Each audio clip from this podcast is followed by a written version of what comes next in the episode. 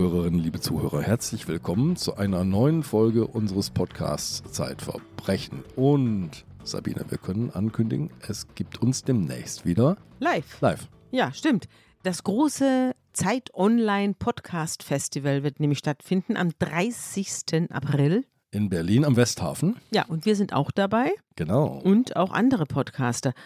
Ich habe ja in letzter Zeit die eine oder andere längere Reise gemacht und habe jetzt auch Habt ihr mal. auch vermisst? Ja. Ja, ja, Mhm. ich habe die eine oder andere Sendung gehört von anderen Kollegen, also Podcaste hier von Zeit Online. Habe ich mir mal durchgehört. Ich habe ja sonst immer keine Zeit, aber da hatte ich Zeit, weil auf langen Reisen kann man schön hören. Und da habe ich mal einige Podcasts mir angehört und habe jetzt auch schon richtig Lieblinge unter denen. erzähl mal. Also mein Lieblingspodcast ist das Politikteil. Mhm. Das ist ein Podcast von unseren Politikredakteuren, die jede Woche über einen politischen Fall erzählen. Also zum Beispiel über was passiert in Israel. Eine ganz besonders tolle Sendung, finde ich. Oder was passiert in der Ukraine. Die Sendungen sind auch klasse. Also man kann sich da richtig politisch bilden. Das ist einer meiner Lieblingspodcasts. Ein anderer ist Augen zu, Ja. der Kunstpodcast von Giovanni. Wunderbarer Titel für diesen Podcast. Ja, man sieht ja nichts, aber es geht um Bilder. Und das ist das Originelle dran. Die beschreiben die Bilder. Ich mache natürlich immer Google auf und schaue mir die Bilder gleichzeitig an. So bin ich dann immer im Bilde. Und da ich ja von Kunst überhaupt nichts verstehe, ist es für mich also richtig Bildung von A bis Z. Meine Lieblingssendung ist Caspar David Friedrich und Niki de Sonfall zum Beispiel. Aber man erfährt eigentlich über alle was. Also Caravaggio oder sonst was. Wer ins Museum geht, versteht auf einmal, was er da sieht. Und der Ilias hat ja richtig Ahnung von Kunst. Florian Illies, ja. Mhm. Und dann, was ich auch noch super gut finde, ist äh, Servus Grüzi Hallo. Also ein Alpen-Podcast, der wird dich weniger interessieren, aber ich komme aus, aus München und ich bin praktisch mit der Schweiz und Österreich im Rücken aufgewachsen und deswegen interessiert mich das und ist auch wahnsinnig lustig zu hören, wie die Sachverhalte dann über die Länder hinweg besprechen. Man merkt genau, wer der Schweizer ist und wer der Österreicher ist. Man muss ziemlich genau hinschauen, weil die oder hinhören, weil die auch in ihrem Landesidiom sprechen und das alles wird überwacht von Lenz Jakobsen in Berlin. Manchmal habe ich den Eindruck, das ist wie bei diesen Clowns im Zirkus, wo zwei immer Unfug machen und da gibt es einen weißen, Gibt's einen den weißen Clown mit einem weißen weißen Gesicht. Clown. Ja, so ein Pierrot, der immer alle zurechtweist. Das ist Lenz Jakobsen in dieser Servus Grützi-Sendung. Und Sehr du? schön. Was hörst du denn so? Ja, pass auf. Einer meiner Lieblinge ist ein ganz junger Liebling, der heißt Mhm. auch das noch. Und hat den schönen Titel Der freundliche Krisenpodcast. Das ist der Katastrophenpodcast, Das ne? ist der Katastrophenpodcast. Da geht es um alle Katastrophen, die man sich nur vorstellen kann und Hm, wie, wie sie zusammenhängen. Mhm. Naja, das freundliche Krisenpodcast verrät schon, es geht Ja. eben nicht nur um die Katastrophen, sondern auch um die Lösungen. Und Mhm. Petra Pinzler und Stefan Schmidt kennen sich da extrem gut aus. Sie reden total kenntnisreich, aber nicht über unsere Köpfe hinweg, sondern Mhm. mit in unser Leben hinein. Das Mhm. finde ich großartig. Mhm. Und dann natürlich, genau das Gegenteil, der älteste Podcast, den wir überhaupt haben, der Mhm. heißt Woher weißt du das? Und den hat Max Rauner damals gegründet aus Ja, dem der war noch Zeitwissen-Magazin heraus. uns. Der war noch in der aller, allerersten Podcast-Welle. Also Mhm. es gab ja so verschiedene Erfolgswellen und wir sind so in der zweiten gestartet. Max war uns Jahre voraus tatsächlich. Und das sind richtig aufwendig gebaute Folgen mit vielen, vielen O-Tönen und reportagigen Elementen. Also auch nochmal ganz anders als wir. Mhm. Und das zeigt mir auch, wie vielfältig diese Podcast-Welt ist, in der wir uns hier bei der Zeit bewegen. Mhm. Und einer darf nicht fehlen. Unter Pfarrerstöchtern. Hörst den du das? Äh, den beobachte ich natürlich schon als reiner Konkurrenzbeobachtung. Mhm. Ne? Klar. Du hast Angst, dass Und- ich abgleite. Ja, genau. Aber ich freue mich auch immer total, wenn du mit Johanna diskutierst. Ihr seid ja gerade noch mitten im Alten Testament. Mhm. Ja, also die letzte Ankündigung war so, das Nordreich wird in Folge 3 untergehen. Wir sprechen über das alte Israel. Das Südreich bekommt in Folge 2 noch einen kleinen Aufschub und in Folge 3 ist aber mit dem alten Israel endgültig Schluss. Ja, stimmt. Und dann kommen wir zu ganz tollen, zu den Exilsgeschichten. Esther, Daniel, Tobit, also ganz tolle Exilsgeschichten. Aber wenn ihr so weitermacht, braucht ihr bis zum Ende des Neuen Testaments wahrscheinlich noch so drei, vier Jahre, oder? Nee, das Neue Testament ist deutlich kürzer. Das ist ja immer dieselbe Story viermal erzählt. Hm. Also wir erzählen es nicht viermal hintereinander, keine Bange. Okay. Wir Herzlichen erzählen Dank. es nur einmal.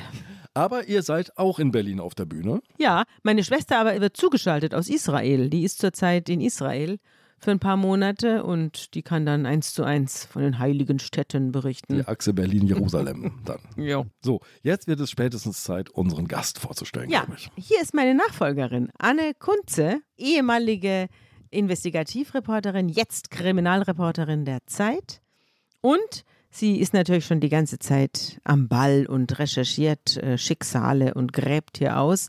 Diesmal hat sie eine, ja, normalerweise kündigen wir ja hier Possen aus der Provinz an. Heute kündigen wir eine Tragödie aus der Provinz an.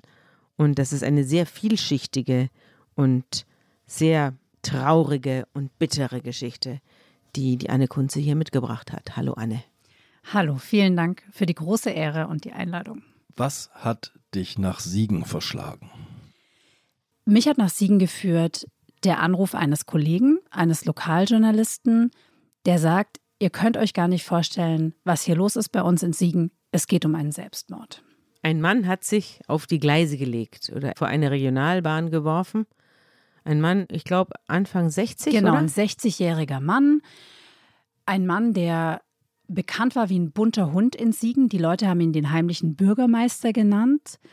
Der hat allen möglichen Leuten geholfen. Also ein Wohltäter. Ein Wohltäter, ein guter Mensch, der gute Mensch von Siegen. Die Siegener Zeitung, wo der Kollege, der mich angerufen hat, gearbeitet hat, hat darüber berichtet, dass dieser Mann Flüchtlinge, Schutzbefohlene sexuell belästigt haben soll. Und eine Woche nach Erscheinen des Artikels hat der Mann sich vor den Zug geworfen. aber nicht ohne vorher noch zu chatten in seinem WhatsApp. Genau, er hat vorher noch eine Nachricht bei WhatsApp gepostet, also in seinem WhatsApp-Status. Und Da, da, hat er Folgendes er, geschrieben. Goodbye. Danke an die Siegener Zeitung für ihre unkorrekte Berichterstattung. Danke an Herrn Hofmann und Herrn Plachaner und deiner Frau bei der Pressestelle der Stadt Siegen für die unkorrekte Berichterstattung in der Stadt Siegen. Und das waren seine letzten Worte. Und diese Worte sind auch der Grund, warum wir jetzt über den Fall sprechen. Wir berichten nämlich nur in Ausnahmefällen über Suizide und möchten an dieser Stelle darauf hinweisen, dass wer sich mit Suizidgedanken trägt oder Depressionen hat, Hilfe finden kann, zum Beispiel bei der Telefonseelsorge. Und wir berichten, wir sprechen heute über Herrn Langer, weil er eben diese Schuldzuweisungen hinterlassen hat. Ich glaube, wir müssen jetzt mal nach Achenbach. Der Bürgermeister von Achenbach, so wird Günther Langer genannt. Und das durchaus nachvollziehbar. Es gibt ein Oben und ein Unten in Achenbach, denn Achenbach liegt an einem Hang. Nimm uns mal mit. Ja, Achenbach liegt an einem Hang und dieser Hang trennt die Achenbacher. Unten in der Furt leben die Alteingesessenen, der deutsche Mittelstand, auch Günter Langer lebte dort. Wenn man da durchfährt durch die Furt, sieht man ganz viele Einfamilienhäuser mit großen Gärten, auch ein paar Mehrfamilienhäuser, aber vor allem so den deutschen Mittelstand.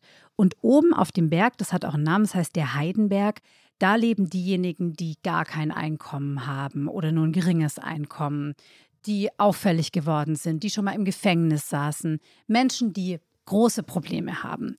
Und der Günther Langer hat sich um diese Menschen gekümmert, hat den Kindern Nachhilfeunterricht organisiert, hat die Väter und die Mütter in Lohn und Brot gebracht. Der hat sich um alle gekümmert. Und das hat dazu geführt, dass der Günther Langer unfassbar erfolgreich war. Der war auch Kommunalpolitiker für die zuerst lange bei der SPD, später für die unabhängige Wählergemeinschaft in Siegen der Direktkandidat. Und er hat in manchen Bezirken bis zu 75 Prozent der Stimmen geholt. Also eine unglaublich hohe Zahl. Ja. Aber in welcher Funktion hat er sich denn gekümmert? Als Kommunalpolitiker oder als guter Mensch oder für die Kirche oder für wen denn? Nein, also er war auch in der Kirche, darüber sprechen wir ja später noch. Nein, er hat sich gekümmert, eigentlich als Vorsitzender des Heimatvereins. Und wir kennen ja den Heimatvereine eher so als, ich sag's jetzt mal ein bisschen polemisch, als Altherrenveranstaltung. Ne, Was ist denn ein Heimatverein? Ein Heimatverein ist eigentlich ein Verein, der sich um den Erhalt einer Region kümmert. Also der Klassiker ist zum Beispiel, das gibt es auch in Achenbach, ein Wanderweg durch die Region, der da gehegt und gepflegt wird von den Senioren. So sieht der klassische Heimatverein aus. Und so sah auch der Achenbacher Heimatverein aus, als Günter Langer ihn übernommen hat. Aber Günter Langer hat aus diesem Heimatverein ein florierendes Unternehmen gemacht. Er hat auch ein Unternehmen gegründet, die Weiterbildungsgesellschaft. Das ist ein Sozialunternehmen. Dieses Sozialunternehmen hat Günter Langer dem Heimatverein angeschlossen. Und das hatten an seinem Tod einen Umsatz gehabt von über einer Million, also ein riesiges Unternehmen für so einen kleinen Verein. Das hat der Günther Langer geleitet und in diesem Unternehmen, es gab zum Beispiel ein Sozialkaufhaus oder ein Restaurant, ein Sozialrestaurant, wo die Leute essen gehen konnten, die sich sonst kein Essen gehen leisten können. Das hat alle möglichen Kurse angeboten zur Weiterbildung, zur Wiedereingliederung, wie gesagt, Hausaufgaben, alles Mögliche Eine wurde super dort gemacht. eine super ganz Geschichte. tolle. Sache. Ja. Jetzt könnte man meinen, Günter Langer sei so ein siegender Urgestein, schon seit Generationen da verwurzelt. Das ist aber gar nicht so. Ja, das fand ich ganz interessant. Also ich habe mit äh, sehr vielen Menschen gesprochen, die Günther Langer kannten und die von sich sagen, sie seien sehr, sehr enge Freunde von Günther Langer. Aber keiner konnte mir erzählen, warum Günther Langer überhaupt nach Siegen gekommen ist vor 30 Jahren. Also klar ist, dass er aus Berlin kommt. Er hat manchmal erzählt, er sei in einem Waisenhaus aufgewachsen, aber die Umstände seines Großwerdens sind mysteriös. Fest steht, dass er vor 30 Jahren nach Siegen gekommen ist und dort auch eine Frau geheiratet hat, die fest in Achenbach und auch in einer Gemeinde dort verwurzelt ist und sich seitdem dort rührig tut. Die Taz hat mal ein ganz großes Porträt über ihn geschrieben. Der Hausbesuch heißt das. Und da sagt äh, Günter Langer zum Stichwort Heimat. Heimat ist ja nicht da, wo man geboren ist, sondern da, wo man sich wohlfühlt. Oder wo man die Verbindlichkeit der Menschen spürt, wenn man ihre Zuneigung gewonnen hat. Und Günter Klingt Langer. nicht nach einem, der sich irgendwie nach dem Tod sehnt oder der sich so in die Ecke getrieben fühlt, dass er sterben will. Was ist geschehen? Es ist Folgendes geschehen. Es gab diesen Artikel, den ich schon angesprochen habe und den auch Günther Langer in seinem Status, in seinem WhatsApp-Status kurz vor seinem Tod benennt. Dieser Artikel in der Siegener Zeitung, der berichtet über Vorwürfe der sexuellen Belästigung. Also ich referiere jetzt einmal vielleicht, was in diesem Text steht, ja? In diesem Text steht, dass es zwei Nigerianer gab. Ich muss dazu sagen, dass ich selbst mit diesen Nigerianern nicht sprechen konnte. Deswegen beziehe ich mich jetzt auf den Text und auf die Journalisten, die ich sprechen konnte, die den Artikel verfasst haben und auf eine Frau, die diese Nigerianer nach wie vor betreut. Aber ich muss vielleicht noch hinzufügen, dass du die Nigerianer nicht sprechen konntest, weil sie so fertig waren durch den Suizid des Herrn Langer, dass sie nicht mehr in der Lage waren, zu irgendjemandem darüber zu sprechen. Genau, die fühlen sich verantwortlich für den Tod von Herrn Langer, sind traumatisiert und können darüber nicht mehr sprechen. Also, die Vorwürfe, die in diesem Text stehen, sind folgende. Günther Langer soll den beiden Flüchtlingen, die hatten zum Zeitpunkt des russischen Überfalls auf die Ukraine in Kiew Wirtschaftswissenschaften studiert und sind in diesem Zuge nach Deutschland gekommen, gelten aber nicht als ukrainische Flüchtlinge, sondern sollten in ihre nigerianische Heimat abgeschoben werden. Diese Abschiebung drohte und Günther Langer habe, so sagt es der Artikel, den beiden angeboten, 10.000 Euro auf ein Treuhandkonto zu überweisen und so dem deutschen Staat zu garantieren, für alle Kosten aufzukommen. Und das hätte bedeutet, dass sie hätten hier bleiben können.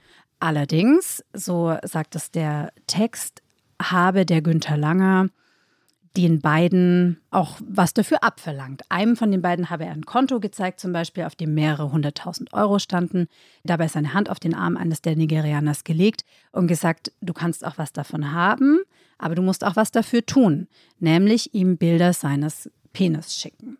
Ganz unverblümt. Also so wie die beiden das auch auf Tonbändern schildern, die ich auch angehört habe, ne, das stand mir zur Verfügung. Bei diesen Zeitungsinterviews sind Tonbänder gemacht worden und die konnte ich anhören und da schildern die beiden das auch so, dass es immer wieder so Anzüglichkeiten gab. Also ich habe Screenshots gesehen von WhatsApp-Chats zwischen Günther Langer und einem der Nigerianer und die sind wirklich ziemlich explizit. Also da hat der Langer schon viele eigene Nachrichten gelöscht, aber auch diejenigen, die er nicht gelöscht hat, sind wirklich deutlich. Ne? Er sagt dann zum Beispiel einmal, warum sendest du kein Bild?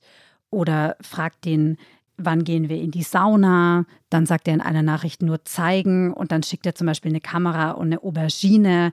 Das ist in den sozialen Netzwerken das Bild für einen Penis. Und Langer schreibt mal, man kann nicht nur nehmen, man muss auch was geben.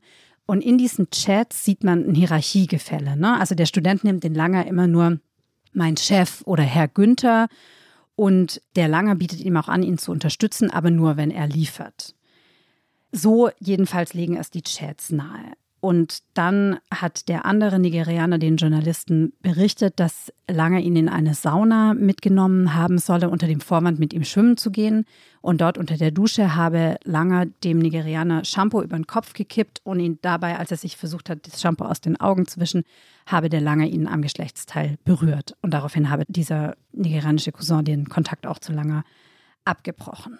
Und darüber haben die beiden Nigerianer eine Aussage bei der Polizei gemacht. Der Herr Lange hat eine Gefährderansprache bekommen und dann hat die Signer Zeitung ganz kurz danach, wenige Tage später, berichtet. Am 9. September 2022. Das ist also noch gar nicht lange her, ein halbes Jahr. Ja, genau. Ich finde es interessant, dass der Herr Lange also bei seinem Abschiedswort, wenn man das so nennen darf, auf WhatsApp nicht sagt, ihr habt mich fertig gemacht durch Lügen oder so, sondern er steht kurz vor seinem Suizid vor den Gleisen und schreibt die unkorrekte Berichterstattung. Also das würde ich ehrlich gestanden, wenn ich hier Opfer einer Pressekampagne wäre, würde ich erstens mir das Leben nicht nehmen, sondern ich würde erstmal einen Rechtsanwalt anrufen. Und zweitens würde ich auf keinen Fall von einer unkorrekten Berichterstattung schreiben, sondern ich würde sagen Lügenpack. Ja? Ja. Ich meine, Lügenpresse, das sagen doch viele Leute, die deutlich weniger Grund haben dazu, sowas zu sagen. Wie deutest du denn diesen sehr verklausulierten Angriff hier? Also ich fand spannend, dass als ich in Siegen recherchiert habe, habe ich gemerkt, dass es immer wieder Vorwürfe an Langer gab. Deswegen, ne? es gab immer wieder ploppte das hoch das Thema, dass er Schutzbefohlene missbraucht, angefasst, belästigt haben soll. Immer junge Männer, immer Männer, die in prekären, schwierigen Situationen waren, die kein gutes Deutsch sprechen oder sehr äh, wirtschaftlich sehr schwach aufgestellt waren. Und dann hat er immer gesagt, es stimmt alles nicht. Also wenn solche Vorwürfe aufkamen, hat er immer wieder gesagt, das stimmt nicht und das ist eine politische Kampagne gegen mich. Und ich würde auch vielleicht gleich gerne mal euch anhören lassen, wie ich mit dem einen der Journalisten gesprochen habe von der Siegener Zeitung, der mir erzählt hat, wie er schon vor 15 Jahren mal drauf gekommen ist, dass der lange belästigt haben soll. Ist das derjenige, der in der WhatsApp-Nachricht erwähnt ja, wird? Ja, genau, der Herr Plachner.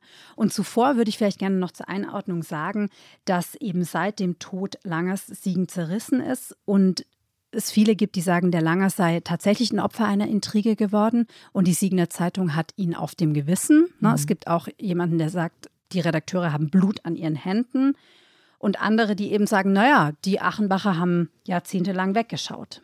Ja, man muss vielleicht nochmal das Bild noch ein bisschen stärker ausmalen des guten Menschen von Achenbach, bevor wir uns anhören, was unser Journalistenkollege berichtet.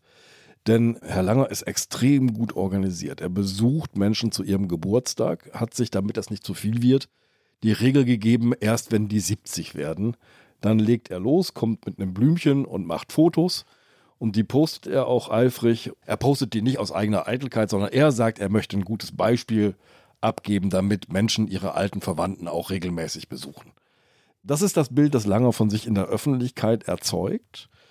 Er besorgt Wohnungen, er hat, glaube ich, einen Garten angelegt, einen öffentlichen Garten, den man nutzen kann gemeinsam.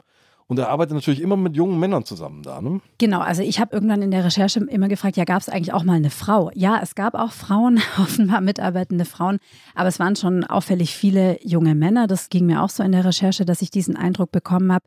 Und er war wirklich, man kann ihn sich, glaube ich, vorstellen wie einen Getriebenen der guten Sache. Also er war die ganze Zeit für die Leute unterwegs. Er hat die ganze Zeit Gutes tun wollen, ist ständig zu den einen hingefahren, zu den anderen und hat offenbar immer wieder, auch bis in die Nacht hinein, noch rumorganisiert, Kühlschränke hin und her gefahren für Geflüchtete, wirklich alles Mögliche gemacht. Er war so ein bisschen wie unser im Dauereinsatz kaum zu fassender Gutmensch, so ein bisschen wie unser Pfarrer, über den wir damals die Sendung gemacht haben, der verlorene Hirte, der durch sein Engagement verdecken wollte, dass er seine Konfirmanden vergewaltigt hat. Umso größer war, glaube ich, die Überraschung für Tim Plachner, den wir jetzt hören, als er vor 15 Jahren ein anonymes Schreiben in die Redaktion bekommen hat. Das ist so, ich will sagen, 15, 16 Jahre her. Da haben wir ein anonymes Schreiben in die Redaktion bekommen. Mhm und da hieß es, das muss ich jetzt wirklich aus der Erinnerung äh, erzählen, ja. im Großen und Ganzen, es gibt Vorwürfe gegen ein Mitglied des Stadtrates, äh, mhm. nämlich gegen Günther Langer. Er soll im Rahmen seines äh, Jobs Auszubildende quasi angegangen sein oder genötigt haben. Das war so ein handgeschriebenes DIN A4-Blatt. Da habe ich mich ein bisschen umgehört, aber man bekam nicht so richtig zu packen. Und dann habe ich mich entschieden, einfach Günter Langer selber anzurufen. Es war, glaube ich, auch damals mein erster richtiger Kontakt zu ihm. Mal abgesehen davon, dass er natürlich im Rahmen seiner politischen Tätigkeit irgendwie immer Gegenstand der Berichterstattung war, aber jetzt nie so, dass ich gesagt hatte, ich kenne den in irgendeiner Art und Weise. Und ich habe ihn damals angerufen und habe ihn von diesen Vorwürfen ähm, berichtet. Und er hat das damals abgetan und vermutete eine Intrige aus dem politischen Raum. Man wolle ihn quasi mundtot machen über irgendwelche Dinge, die ihm, also mittels irgendwelcher Dinge, die ihm danach gesagt werden. Und nach ein paar Tagen habe ich es dann auch drangegeben, okay. weil, wie gesagt, Polizei hatte nichts Offizielles und mhm. ich hatte ja auch keinen Absender oder mhm. irgendjemanden, den ich ähm, noch näher hätte befragen können. Und dann habe ich damals Günter Langer nochmal angerufen und mhm. habe ihm gesagt, Herr Langer, ich wollte Sie nur darüber informieren, wir haben ja gesprochen, ähm, wir werden nichts veröffentlichen, weil ich, ich habe nichts. Mir sagt keiner was und ich kriege da auch nichts dran. Und ich möchte nicht, dass Sie jetzt zu Hause sitzen und quasi Warten. jeden Tag denken, oh, ja, was ja. passiert denn da jetzt? Ja. Und ich schlage die Zeitung auf und da steht irgendwas mhm. drin oder sowas. Mhm. Und dann kam ein Moment, und das werde ich nie vergessen, der ist am Telefon zusammengebrochen, heulend der hat äh, geweint wie, also da kriege ich jetzt wirklich noch Gänsehaut, der hat geweint wie, wie ein Kind. Ich konnte das überhaupt nicht einordnen, weil er, er hatte sich dann auch noch so bedankt, so ja, vielen Dank, vielen Dank und Sie wissen ja, ich habe Familie hier. Also so ein richtiger Ausbruch war das.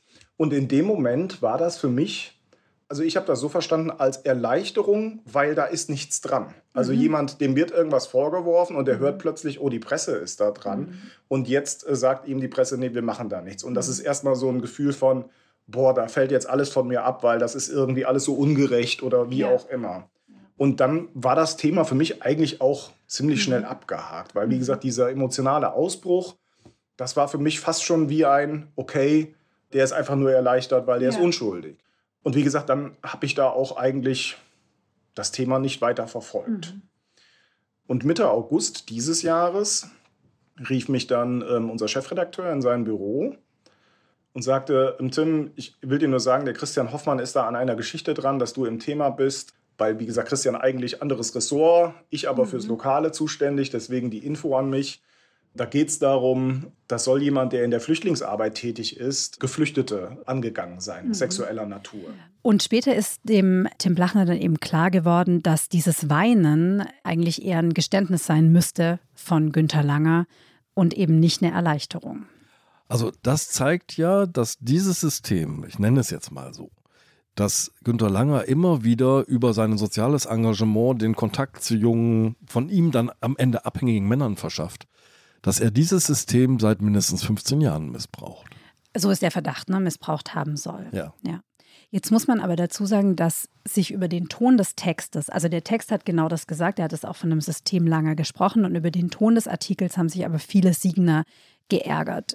Also auch weil in diesem Artikel spekuliert wird, der Langer könnte nur die Spitze eines Eisbergs sein und ob es vielleicht noch andere gibt, ob es noch Schlägertrupps gibt, die der Langer vorbeischicken könnte. Und ein Siegner hat sogar Beschwerde beim Presserat eingereicht. Deswegen, aber der Presserat hat jetzt keinen Verstoß festgestellt. Aber ich will nur sagen, also der Text ist schon, der nennt den Langer nicht beim Namen, aber der ist schon sehr deutlich in seinen Worten. Und Langer ist natürlich für jeden, der dort wohnt und seine Heimatzeitung liest, eindeutig identifizierbar, auch wenn der Name nicht drin steht. Ganz genau. Was sagt denn seine Familie dazu? Hast du zu der Kontakt herstellen können?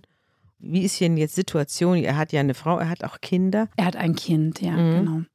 Ich habe versucht, mit der Frau zu sprechen und die hat nicht auf meine Anfragen reagiert. Ich habe nach vielen Versuchen mit engen Freunden von Günter Langer sprechen können. Mhm. Und ich glaube, ich habe sehr viele Menschen gesprochen, die mir eben alle übereinstimmend geschildert haben, wie rührig der Günter Langer war.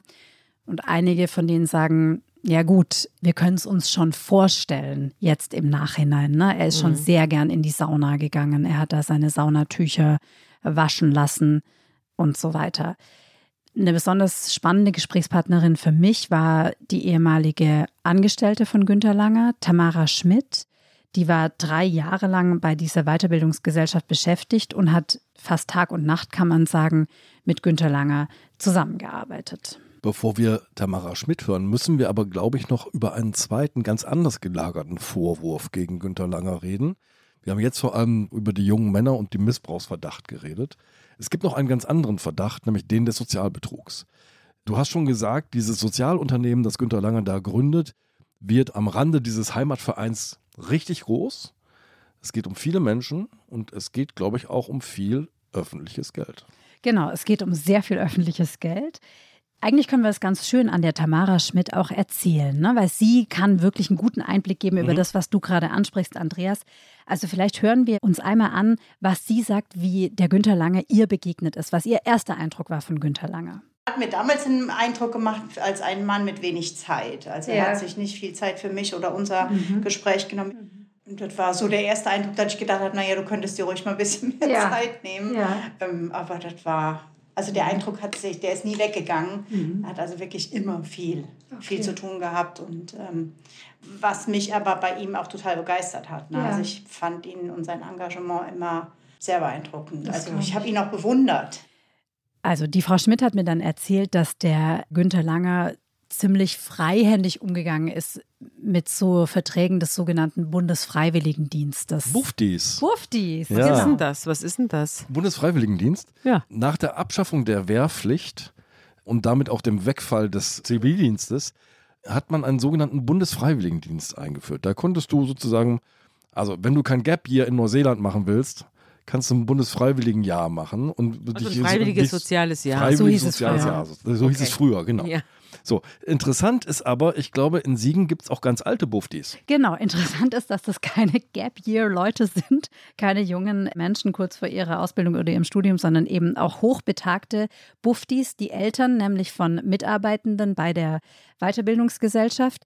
Diese Buftis bleiben zum Teil sehr lange. Ne? Die Weiterbildungsgesellschaft und der Heimatverein haben insgesamt 336 Buftis beschäftigt seit ihrer Existenz. Die hatten Platz für 72 Buftis gleichzeitig und es ist enorm viel für so einen die dann die Wanderwege Verein. gepflegt haben. Oder was ja, haben genau, die diese Bäume gefällt, Wanderwege gepflegt und so weiter. Also um einen Vergleich zu nennen, beim Deutschen Roten Kreuz in Siegen, ne, eine riesige Gesellschaft, arbeiten zum Beispiel gerade im Moment elf Buftis gleichzeitig. Also das war ein enormer Bufti-Umsatz, den es da gab. Und was heißt das? Der Verein kassiert jetzt für jeden Bufti vom Staat Geld. Genau. Kriegt also Zuschüsse. Also, genau. Man bekommt eben Zuschüsse vom Staat. Und die Tamara Schmidt hat mir zum Beispiel erzählt, dass sie eben bei den Buftis gesehen hat, dass viele ihre Stunden überhaupt nicht geleistet haben oder auch nur zum Teil geleistet haben. Oder eben diese Eltern von Mitarbeitern. Karteibuftis. Karteibuftis. Karteileichen. So erzählt es die Tamara Schmidt. Wir müssen mhm. an der Stelle darauf hinweisen, ne, dass es Ermittlungen der Staatsanwaltschaft gibt. Die sind noch nicht abgeschlossen. Die Weiterbildungsgesellschaft hat im Moment noch keinen rechtlichen Nachfolger, aber der designierte Nachfolger hat mir gesagt, er könne sich nicht vorstellen, dass es da illegale Sachen gegeben hat. Zwar unkonventionelle Methoden, aber keine illegalen und er hätte noch nichts Schlimmes gefunden. Also der Langer hätte Chaos fabriziert, aber noch keinen Betrug. Aber es gibt zumindest einige Verdachtsfälle, wo die Buftis sozusagen dem Verein auf der einen Seite Zuschüsse bescheren, staatliche Zuschüsse, und auf der anderen Seite zu Arbeitseinsätzen geschickt werden, was weiß ich, irgendeinen Garten aufräumen.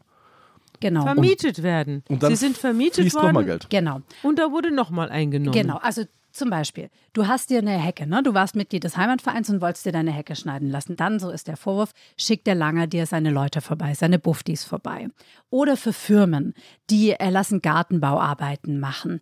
Alle möglichen Sachen, auch Catering, auch Veranstaltungen. Und dann bekommt, so ist der Vorwurf, der Heimatverein oder die Weiterbildungsgesellschaft das Geld und vom Staat bekommt man aber ja nochmal Geld für diese Buftis. Das heißt, man hat, wenn es zutrifft, keine Kosten und nur Gewinn. Und die Tamara Schmidt hat mir erzählt, dass auch ihr eigener Vertrag am Anfang mit einem Bufti-Vertrag aufgestockt wurde. Also sie war am Anfang angestellt und Bufti gleichzeitig, bis sie darauf aufmerksam gemacht wurde, dass das illegal ist. Und dann habe der lange auch das Geld zurückgezahlt. Aber wenn das stimmt, was sie sagt, was sie vermutet, dann gibt es da einen Sozialbetrug enormen Ausmaßes. Das muss man echt mal sagen. Also sie hat mir erzählt, dass der Günther Langer sehr findig war in Stellen und Finden von Förderanträgen, noch ein soziales Projekt, noch eine Maßnahme, Geld für eine Maßnahme und hat mir auch erzählt, dass Verwendungsnachweise zum Beispiel für Lebensmittel kopiert wurden und gleich bei mehreren Trägern eingereicht wurden. Die Brötchen wurden mehrfach gegessen. Genau, die Brötchen wurden mehrfach, offenbar mehrfach gegessen. Und dann hat sie mir auch erzählt, dass viele Menschen ihre Teilnahme an Kursen unterschrieben hätten, die nie stattgefunden hätten. Also ne, du gibst zum Beispiel einen Wiedereingliederungskurs. Du, Andreas, fährst jetzt dahin und machst eine Woche Wiedereingliederungsmaßnahme für Langzeitarbeitslose und dir unterschreiben 20 Leute du bist gar nicht da oder machst in der Zeit die was anderes. Die kommen auch nicht. Mhm. Und jeder hat was davon. Und die öffentliche Hand zahlt. Genau. Aber so werden natürlich zahlt. auch mehr und mehr Menschen von den Zuwendungen von Günter Langer abhängig. Genau. Eines Tages steht ein Herr Wächtler vor Tamara Schmidt. Ganz genau. Wer ist Herr Wächtler und was ist sein Anliegen? Herr Wächtler begleitet einen jungen Mann, der steht auch mit dem Herrn Wächtler vor der Tamara Schmidt. Und die Tamara Schmidt hat mir erzählt, dass sie bis dahin, bis zu diesem Moment, das alles auch gar nicht so schlimm gefunden hat, was da passiert ist. Ne? Weil sie hat ja gewusst, es ist für einen guten Zweck und also sie hat schon auch immer wieder den Herrn Langer darauf aufmerksam gemacht, das geht so nicht, wenn jemand immer nur kassiert hat, ohne Leistung zu bringen. Aber sie hat gesagt, es war ja für einen guten Zweck. Also Aber er hat es nicht selber eingesteckt. Ja, so ist das, was wir bislang wissen, ne? dass mhm. er davon nichts in die eigene Tasche gewirtschaftet hat, halt Geld offenbar umverteilt. So hat. wie bei Helmut Kohl, alles für die CDU. Und ich würde euch gerne einmal vorspielen, was die Tamara Schmidt mir erzählt hat, wie diese Situation war, als der junge Mann gemeinsam mit dem Frank Wächtler vor ihr stand. Ja, ich sag dem Hausaussage, sag ich, hier, wie sieht er denn aus? Sag ich, sie haben hier einen Vertrag und sie kommen nicht arbeiten. Und dann ist der arme Kerl völlig explodiert. Mhm. Also der war, wie alt wird der gewesen sein? Ende 20. Mhm. Also kein ganz junger, aber auch mhm kein gestandener Mann. Also der hat mhm. mir wirklich leid getan. Der fing mhm. an, also der war richtig aufgelöst, sagt er, ähm, er wüsste gar nicht, was das jetzt hier sollte und das wäre so nicht vereinbart gewesen. Mhm. Und ähm, er würde seit zweieinhalb Monaten auf der Straße leben und äh, keiner würde ihm helfen. Und der Herr Langer ging nicht an Telefon und er hätte ihm so viele Versprechungen gemacht. Und der war ganz aufgelöst. Und dann habe ich gesagt, Moment, Moment, Moment, sag ich, stopp, sag ich, was ist denn los? Ja. Sag ich jetzt, ja, nee, und das ging nicht. Er hätte da richtig Probleme und keiner würde ihm zuhören. Ja, sage ich, dann nehmen wir uns jetzt die Zeit, setzen uns mal zusammen und ich höre Ihnen zu. Und was hat sie erfahren, als sie ihm zugehört hat? Die Geschichte ist für sie unglaublich. Also sie konnte es, als ich mit ihr gesprochen habe, immer noch nicht fassen, was der ihr erzählt hat. Und zwar sagt sie, hätte der Frank Wächtler, der das übrigens mir gegenüber auch nochmal bestätigt hat, dann gesagt, ja, das sei ja noch längst nicht alles. Das ist nur der Anfang und hat dann erzählt, dass Günther Langer offenbar häufig und gerne in die Sauna gegangen sei mit jungen Männern. Und der Frank Wächtler hat zu mir gesagt, dass der junge Mann, der da vor der Tamara Schmidt stand, auch von Langer aufgefordert wurde, ihm Bilder seines Penis zu schicken. Also Wächter hat mir wörtlich gesagt, Langer wollte seinen Schwanz sehen, ganz eindeutig. Und für Wächter war eigentlich klar, wenn man was von Langer will, dann muss man mit ihm in die Sauna gehen und sich von ihm mindestens anschauen lassen. Und der Wächter, muss man jetzt vielleicht dazu sagen, den hat das total fertig gemacht. Der macht sich Vorwürfe, der ist in psychotherapeutischer Behandlung, der kann im Moment nicht arbeiten, weil er sagt, ich habe jahrelang zugeschaut und habe nicht verstanden, was da eigentlich vor sich geht. Das kann er sich im Moment noch nicht verzeihen. Und der junge Mann, der damals vor der Tamara Schmidt stand, den habe ich auch erreicht. Also das Opfer sozusagen, das, das mit ja, in die Sauna gehen sollte. Opfer, genau, das mhm. mutmaßliche Opfer habe ich auch erreicht. Und der hat aber gesagt, er will jetzt gar nicht mehr so viel drüber reden. Der hat mir gesagt, der Langer ist jetzt bei Gott und dort wird er seine Strafe erhalten. Und die Tamara Schmidt hat sich dann entschieden, so erzählt sie es, Langer zu konfrontieren und glaubt, dass sie daraufhin was ins Rollen gebracht hat. Also sie glaubt, mhm. dass Lange daraufhin wirklich Angst bekommen hat und versucht hat, reinen Tisch zu machen, weil sie hat das gemerkt, indem sie plötzlich ganz viele dieser gekündigten Bufti-Verträge auf dem Tisch hat. Ah, der räumt jetzt auf. Genau. Werbung. Liebe Hörerinnen und Hörer, Sie möchten das Magazin zum Podcast einmal unverbindlich testen?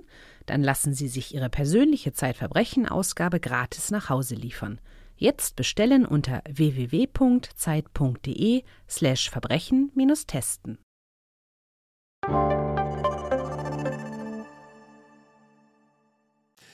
So allmählich bekommen wir tatsächlich über diese verschiedenen Zeuginnen und Zeugen einen kleinen Einblick in das, ich nenne es jetzt auch nochmal wie im Artikel, in das System Langer. Die eine Seite ist sozusagen ein soziales Engagement, das ihn in engen Kontakt zu jungen Männern bringt und diese Situation mit diesen abhängigen Männern versucht er immer wieder auszunutzen. Und auf der anderen Seite und damit verbunden sind ganz viele Bufti-Verträge, die vom Staat subventioniert sind, die er vergibt, mit denen er Leute unterstützt, sie aber wieder von sich abhängig macht. Und jetzt plötzlich gerät dieses System ins Wanken, angestoßen davon, dass Tamara Schmidt ihn konfrontiert und er jetzt anfängt aufzuräumen. Und dieses Aufräumen trifft am Ende auch unsere beiden Nigerianer, bei denen wir angefangen haben, Ganz oder? genau. Weil unter denjenigen, die gekündigt wurden, ne, bei denen sozusagen aufgeräumt wurde, Mhm. wie du das gerade genannt hast, sind eben jene beiden Nigerianer, die dann später, ganz kurze Zeit später, den Herrn Langer des sexuellen Missbrauchs beschuldigen gegenüber der Polizei und der Presse. Und das hören wir uns jetzt vielleicht auch nochmal an. Herr Langer hatte plötzlich alle Leichen, die er im Keller hatte, Mhm. versucht loszuwerden. Ich glaube tatsächlich, dass er angefangen hat, wirklich diese ganzen Fake-Verträge zu kündigen, Ja. damit er keine Angriffsfläche bietet. Und die beiden waren betroffen. Also durch diese Kündigung der Verträge sahen ihre Fälle davon schwimmen, dass sie jetzt kein Visum für Deutschland Ja, bekommen und haben jetzt mit ihrem Wissen reinen Tisch gemacht. Da bin ich von überzeugt. Die hätten das nicht gemacht, wenn er sie nicht rausgeschmissen Ah, ja. hätte. Also da glaube ich ganz sicher. Das haben die nicht gemacht. Doch, ich glaube, dass das eine Rachegeschichte gewesen ist. Und die damit halt wirklich diesen Stein losgetreten haben. Den ich zwar intern schon losgetreten hatte, Ja. aber ja nicht. Also ich wäre ja mit meinem Wissen nicht an die Presse gegangen. Ja. Ne, ich wäre zur Polizei gegangen, wenn ich Beweise gehabt hätte, aber ich hätte ja nicht die Presse angerufen. Und dann, das müssen wir uns alles jetzt vorstellen, das ist irre, ein irres Tempo wird jetzt in Siegen an den Tag gelegt. Das ist alles innerhalb von wenigen Tagen. Die Tamara Schmidt konfrontiert den Langer im August, also Ende August. Dann werden die beiden Nigerianer gekündigt. Dann gehen die zu ihrer Betreuerin und erzählen, was ihnen widerfahren sein soll. Dann ermutigt die Betreuerin die beiden jungen Männer, zur Polizei zu gehen und mit der Presse zu reden, weil sie sagt, also sie hat mir gesagt, sie hätte gleich gedacht, das kann der Langer nicht zum ersten Mal gemacht haben. Das ist ihr so perfide vorgekommen von der Masche. Also sie hat mir gesagt, ich hatte sofort diesen systemischen Missbrauch im Kopf. Ne? Wenn da einer allein WhatsApp-Nachrichten löscht im großen Stil und der Ton dieser Nachrichten, diese Masche, mit dem ich zeig dir mal, wie viel Geld ich habe und du kannst davon was haben. Das alles sei ihr so vorgekommen wie ein systemischer Missbrauch. Und kurz darauf, also wenige Tage später, gehen die beiden dann tatsächlich zur Polizei und sprechen mit der Siegener Zeitung. Und dann konfrontiert die Siegener Zeitung den Günter Langer, der sagt, ich muss erstmal mit meinem Anwalt reden. Und dann erscheint der Artikel. Und dann macht der Günter Langer räumt dann selber nochmal auf. Also ich habe zum Beispiel auch mit einem guten Freund von Günter Langer gesprochen, der mir erzählt hat, dass er dann nochmal seinen eigenen Vertrag, den er auch hatte, bei der Weiterbildungsgesellschaft nochmal verlängert hat in dieser Woche. Also er wollte sozusagen alles in Ordnung bringen. Und eine Woche nach Erscheinen des Artikels hat er sich dann das Leben genommen. Übrigens hat dieser Freund sich extrem gewehrt gegen die Berichterstattung. Er hat auch eine Mahnwache organisiert vor der Signer Zeitung. Was heißt Mahnwache? Was muss ich mir darunter vorstellen? Er hat zu mir gesagt, an den Händen der Redakteure klebt Blut. Die haben den auf den Gewissen. Und er hat über Facebook und Mund-zu-Mund-Propaganda einige Dutzend Demonstranten organisiert und hat dann Kerzen angezündet vor der Siegener Zeitung und ein Gedicht vorgetragen. In einer Strophe, wenn ihr wollt, soll ich euch mal eine Strophe Ja. vorlesen von diesem Gedicht, das der Peter Schulte, das heißt, der selber geschrieben hat. Da steht drin, Ihr, die ihr oftmals davon lebt, Bedeutende ganz klein zu machen, hofft, dass am Ende ein Makel klebt. Doch wir, wir sehen auch dann noch seine großen Sachen. Auch dann noch. Also es ist auch kein richtiges Bestreiten, ja. Nee, und das ist total interessant. Also ich fand dieses Gespräch mit dem Peter Schulte wahnsinnig spannend, weil der hat mir auch gesagt, er glaubt, dass hinter dem Artikel eine politische Kampagne steckt und er glaubt nicht, dass es ein Zufall ist und dass die Story viel zu groß für zwei Journalisten sei. Aber er sagt eben, dass Günther Langer es nur darum gegangen sei, Menschen zu helfen. Also, dass er nicht wissentlich betrogen hat, sondern wirklich nur für Menschen was erreichen wollte. Und das können wir uns auch gerne nochmal anhören, damit ihr einen Eindruck habt, wie ich bei ihm saß in seinem Wohnzimmer, wie er in seinem Sessel sitzt. Und dann hat er mir das erzählt. Wenn es darum ging, für Menschen was zu erreichen, war er, glaube ich, bereit, die Regeln so weit zu dehnen, wie es irgend möglich ist. Ich glaube nicht, dass er bewusst Recht gebrochen hätte. Wenn es darum ging, Leuten zu helfen, dann hat er das alles ganz weit auch ausgedehnt, was ihm möglich, was ihm möglich war. Und das fand ich deswegen so spannend, weil der Peter Schulte mir erzählt hat, dass sich auch an ihn ein junger Mann gewendet hat, den der lange angefasst haben soll. Also das hat der Schulte mir gegenüber sogar zugegeben. Und ich habe auch da wieder einen Screenshot von einem Chat gesehen, wo nach Langers Tod ihm schon ein ehemaliger Azubi geschrieben hat, dass der Langer, also ich zitiere jetzt wörtlich, immer wieder sexuelle Sachen gebracht oder mir an den Penis gepackt. Und Schulte, der Freund Langers, hat darauf geantwortet, jeder Mensch hat seine dunklen Seiten, aber Günther hatte auch sehr viele helle. Mhm. Sag mal, Anne, es hört sich ein bisschen so an, wie Shit Happens, oder? Genau. Er macht so viel Gutes. Ach komm, lass mal die drei, vier Jungs, die er da mitgehen hat, lassen. Das ist doch auch wurscht, Genau. oder? So hört sich das an. Ja, so war wirklich ein Narrativ, das mir in Siegen permanent begegnet ist. So. Mhm. Also die Leute haben immer wieder betont, was er, er Gutes gemacht hat. Aber das ist ja außer Frage, was er alles Gutes Mhm. gemacht hat. Ne? Aber das, ich finde halt, das kann nicht dazu führen, dass du nicht über Verfehlungen reden darfst. Aber das, da gab es wie so eine Art Schweigen, kollektives Schweigen darüber, was dann halt mit den jungen Männern, ach mein Gott, das hat man halt geschehen lassen, weil so schlimm war es jetzt auch nicht. Das war früher aber generell so, ne? Diese Eigenschaft, da hieß es, ja, er ist ein super Journalist. Oder er ist da ein ganz, ganz toller Wissenschaftler. Oder ganz frommer Pfarrer. Oder ein ganz frommer Pfarrer, der so tut so viel für unsere Gemeinde. Ach, da kommen die drei, vier Konfirmanden. Who cares? So ähnlich hört Ja. sich das an, ne? Mich hat das übrigens auch total interessiert, was da früher war. Ne? Mhm. Also wie lange das schon geht oder gegangen sein könnte. Und ich habe mich bemüht, jemanden zu finden, der von früher erzählen kann. Und ich habe auch jemanden gefunden. Wen denn? Die ehemalige Chefin von Günther Langer. Ah, Langer war, bevor er Sozialunternehmer war, was anderes. Genau. Ich habe mich ohnehin schon gefragt, woher dieser Hans Dampf in allen Gassen sein Organisationstalent hat. Ja, er war Hotel- und Restaurantfachmeister. Aha. Und die Frau, die ich getroffen habe, Susanne Heun, heute 66 Jahre alt, die hat ein Ausbildungshotel geleitet in Siegen. Mhm. Und den Günther Langer hat die eingestellt als Fachbereichsleiter Restaurant. Mhm. Und sie hat mir auch gesagt, dass der Günther Langer sich extrem gut gekümmert hat. Also sie hat es so gesagt, also nicht nur um die kleinen Jungs, der hatte wirklich Interesse, also nicht nur an den kleinen Jungs, sondern auch an, an allen anderen. Also er hat offenbar auch da schon Menschen wirklich geholfen.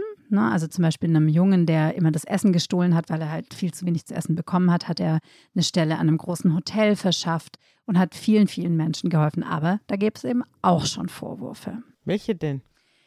Also zum Beispiel hat die Frau Heun mir erzählt von einem jungen Türken, der ist gerade volljährig gewesen. Und sie hat mir erzählt, dass der Langer diesen jungen Türken am letzten Tag seiner Ausbildung so eingeteilt habe, dass er mit ihm alleine war. Das war das Jahr 2005. Und sie hat mir wörtlich gesagt, dass der Langer ihn unter dem Vorwand einer Zimmerkontrolle, also der Langer hätte ihm gesagt, du, wir müssen ein Zimmer kontrollieren und hätte ihn dann dort aufs Bett geschmissen und überall angefasst. Und der junge Türke hätte sich aber Also im Hotel, auf Im ein Hotel. Hot frisch bei bezogenes Hotelbett. genau bei der Aha. Arbeit sozusagen, also dein Chef kommt zu dir und sagt, du, wir müssen noch mal Zimmerkontrolle. genau Einmal mit dem weißen Handschuh Ausbildung- oben über den Rand des Genau. Spiegels. Genau. So. Und dann hätte der Langer, also wie gesagt, letzter Tag der Ausbildung, der Langer ihn dann aufs Bett geworfen und überall betatscht. Und der Junge hätte sich aber gewehrt, ne, sei aufgestanden und hätte dem Langer auch Schläge angedroht und dann sofort alles der Susanne Heun erzählt. Mhm. Und die hat dann ziemlich pragmatisch reagiert, wie ich finde, und hat den jungen Mann gebeten, ein Protokoll anzufertigen und hat dann nochmal rumgefragt im Hotel, wer denn sonst noch sowas weiß. Und da ist sie auf einen anderen Auszubildenden gestoßen, einen jungen Afrikaner. Mhm. Und der hätte gesagt, dass der Lange ihn in der Umkleidekabine auch schon überall betatscht hätte. Und interessant ist, Frau Heun behält das nicht für sich, Genau. sondern sie wird jetzt initiativ. Genau, also sie hat schon erstmal den Langer konfrontiert, ne? Und der Langer, der war damals schon über 40, hat aber gesagt, ja, das war nur eine Rangelei unter Jungs, ne? Und hat alles so abgetan. Und sie hat aber auch eine Politikerin, die in der SPD war, Wie lange damals? Langer war damals auch in der SPD, ganz genau, hat sie in ihr Büro eingeladen und die Protokolle auf den Tisch gelegt und gesagt, ich muss mal kurz aufs Klo. Ne? Und so konnte die Politikerin diese Protokolle lesen. Und ich habe auch diese Politikerin erreicht.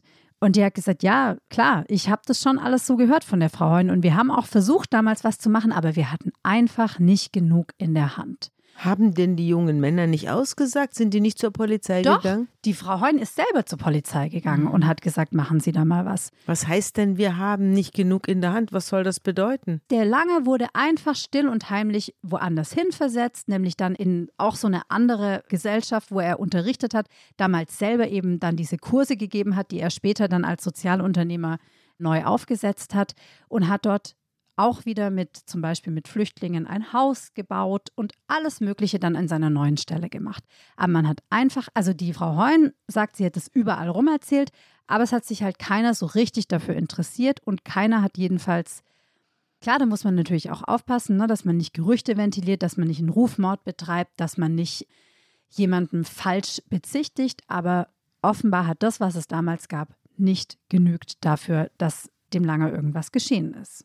Naja, da ist ein junger Türke und ein junger Afrikaner und dem gegenüber ein 40-jähriger, offenbar schon sozial engagierter und in der Kommunalpolitik engagierter Mann, der sagt, das ist jetzt alles eine Intrige und das stimmt alles nicht und dann steht Aussage gegen Aussage und es gibt keine Zeugen. Ja. Ja, und dann gibt es noch die Kirche. Auch da ist ja Langer sehr aktiv. Was hat es denn mit dieser Kirche auf sich? Es ist ja nicht irgendeine Kirche, sondern eine spezielle. Genau, es ist eine Freikirche. Und zwar war für mich neu zu erfahren, dass in Siegen und im Siegerland es überall freikirchliche Gemeinden gibt. Also das sind, Sabine, da musst du mich gleich unterstützen. Du kennst dich da ja besser aus, was die Kirche angeht. Aber wenn ich es richtig verstehe, sind es eben freikirchliche Gemeinden, die mit der evangelischen Landeskirche nicht allzu viel zu tun haben. Also die evangelikale Freikirche, die der Günther Langer besucht hatte, ist eine ehemalige Brüdergemeinde, also eine sehr konservative Gemeinde. ja, evangelikale Strömungen sind ja ohnehin sehr konservativ. Genau. Also die sind sehr bibeltreu und bibelgläubig, sind nicht sehr modern. Ja. Genau, die gerieren sich als modern, finde ich, weil da theologische Laien vorne stehen und predigen. Mhm. Aber in Wirklichkeit, also wenn man sich diese Predigten mal anhört, das habe ich getan auf YouTube und ich habe auch mit Menschen gesprochen, mit Experten, die diese Freikirchen erforschen. Und da entsteht ein ganz anderes Bild. Also zum Beispiel das Bild, dass in manchen dieser evangelikalen Gemeinden Männer und Frauen getrennt beten und dass die Frauen während des Gottesdienstes ihr Haar zu bedecken haben und manchmal auch außerhalb des Gottesdienstes. Mhm. Manche dieser freikirchlichen Gemeinden verbieten Scheidung, Selbstbefriedigung, Sex vor der Ehe. Und das heißt, wer mit der Gemeinde bricht, der verliert Freunde und Familie. Das ist ja wie vor, wie vor 200 Jahren. Ja, das ist wirklich mhm. finster, was einem mhm. da begegnet. Also offenbar wird da wörtlich ausgelegt, Sabine, was du schon gesagt hast, was in der Bibel steht. Also zum Beispiel, das Weib schweige in der Gemeinde oder der Mann soll nicht beim Manne liegen. Ja, also das sind, äh, ich weiß nicht, sind das Kreationisten auch noch? Glauben ähm, die auch noch, dass Gott die Welt in sieben Tagen erschaffen ja, hat? Ja, ich habe mit einem Lehrer gesprochen aus mhm. Siegen. Und der hat gesagt, es sei extrem schwierig, die Kinder von diesen Freikirchlern zu unterrichten, weil du quasi alles zensieren musst. Also wenn es mhm. da um irgendwas geht, ist es schwierig, das zu unterrichten. Du hast die ganze Zeit Eltern auf der Matte stehen, die sagen, so stimmt das alles nicht. Mhm. Und ich bin auch selber viel durch Achenbach gefahren ne? und habe dann ziemlich viele dieser Frauen und Mädchen gesehen, die ganz lange Röcke haben mhm. und ganz lange Haare, mhm. die sie so zu Zöpfen geflochten haben. Bei den Amish People. Es ist wirklich erstaunlich, dass sowas im Jahr 2022, 2023 mhm. mitten in Deutschland möglich ist. Ja, in Amerika ist das gang und gäbe. Ja. In Amerika gibt es, das ist ja auch das große Argument für die Landeskirchen. Also, dass Religion in der Schule gelehrt wird und nicht in irgendwelchen Hinterzimmern von irgendwelchen Laien, die die Bibel eins zu eins nehmen und den Kindern sagen, eine Evolution gibt es nicht, sondern das hat alles der liebe Gott gemacht mhm. und er hat mit den Walfischen angefangen. Oder, oder er hat die Sonne an den Himmel gehängt. So und, dann, eben und dann hat er den Dinosauriern Meteoriten auf den Kopf geschmissen? Genau. Also, Andreas ist natürlich jetzt also es ist natürlich, das ist in Amerika zum Beispiel weit verbreitet, der Kreationismus. Da werden ja auch schon die Lehrbücher umgeschrieben, wieder ja. zurück ins Alte Testament. Also es ist eine ganz rückständige Art und Weise, sich damit auseinanderzusetzen. Und da gehört natürlich auch die Einstellung zur Homosexualität genau. dazu, nicht? Obwohl, wenn man ganz genau ist, da kenne ich mich nun zufällig aus, ist natürlich die Homosexualität in der Bibel auch. Also ich meine, König David hatte auf jeden Fall eine homosexuelle Beziehung zu seinem Freund Jonathan.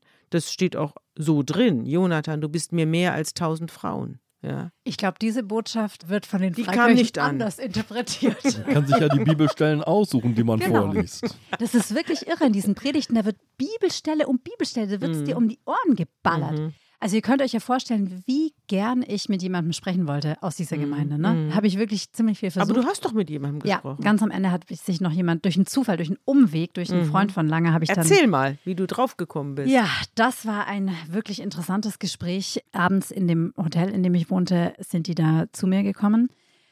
Und wir haben gesprochen und dieser Mann, der in der freikirchlichen Gemeinde ist, in die auch der Langer ging, hat mir zum einen erzählt, dass der Langer direkt nach dem Artikel den Rat der Ältesten in der Gemeinde gesucht hat, weil die sind ja nicht irgendwie so organisiert wie die Landeskirche über einen Pfarrer oder so, sondern es gibt Älteste, die die Geschicke der Gemeinde bestimmen und deren Rat habe Langer gesucht und ihnen sofort versichert, dass an diesen Vorwürfen nichts dran sei. Und dann habe ich natürlich versucht, diesen Mann zu verschiedenen Sachen zu befragen. Ne? Also zum Beispiel Sex vor der Ehe oder sowas. Und das, das ist natürlich ein großes Problem, ist ja klar. Aber das allergrößte Problem ist die Homosexualität. Also er konnte das Wort homosexuell oder schwul auch gar nicht über die Lippen bringen. Er hat sich auch, ich darf ihn nicht wörtlich zitieren, aber er hat sich wirklich drastisch über Homosexuelle geäußert, in drastischen Vergleichen und Bildern. Und er hat in dem Zusammenhang mit Homosexualität echt mit einem großen Problem gesprochen. Und es ist vollkommen klar geworden in diesem Gespräch, dass du, wenn du homosexuelle Neigungen hast, in dieser Gemeinde fehl am Platz bist. Also das funktioniert nicht. Also er wäre, wenn er es zugegeben hätte, der Herr Langer, dann wäre er rausgeflogen oder gemieden worden. Das ist auf jeden Fall auch die Vermutung zum Beispiel von dem Peter Schulte, der selber nicht in der freikirchlichen Gemeinde ist, aber der das genauso vermutet hat. Und der hat auch den Günther Langer sogar darauf angesprochen. Und das hat er mir auch erzählt, was der Günther Langer dann gesagt hat. Es wäre ja kein Problem für jemanden nach Köln zu fahren, in eine Schwulenbad zu gehen und das auszuleben. Aber ich glaube, das hätte er auch nicht gekonnt. Das hätte er auch mit seinem Glauben wahrscheinlich nicht vereinbaren können. Er ist damit nicht fertig geworden letzten Endes. Er hat es nicht mal aussprechen können. In dem letzten Gespräch, das ich mit ihm geführt habe, da haben wir drüber, da habe ich ihn ein bisschen darauf angesprochen. Und ich habe auch verstanden, dass er es mir sozusagen bestätigt hat, aber ohne es aussprechen zu können. Ja, ich habe ihn, hab ihn quasi gefragt und er hat gesagt, ich habe Angst, meine Familie zu verlieren. Ich finde aber, dass wir bei dieser Deutung ein bisschen vorsichtig sein müssen, weil homosexuell hat ja nichts damit zu tun mit dem, was lange vorgeworfen wird, nämlich dass er sexuell belästigt haben soll und dass er seine Macht missbraucht haben soll. Also da muss man, glaube ich, aufpassen, dass man der Deutung nicht auf den Leim geht, Ja. ne, dass er halt schwul war und ach, die Gemeinde hat es verhindert, sondern wenn das stimmt, was lange vorgeworfen wird, dann hat er ja ein System des Missbrauchs geschaffen. Und das haben ja auch viele gemacht, die nicht schwul waren. Aber Ja. ein System vor der eigenen Haustür. Also der Peter Schulte deutet das ja an. Warum fährt er nicht am Wochenende einfach nach Köln oder sucht die Anonymität irgendeiner Großstadt, wo er dann fürs Wochenende in die Schwulenszene abtaucht?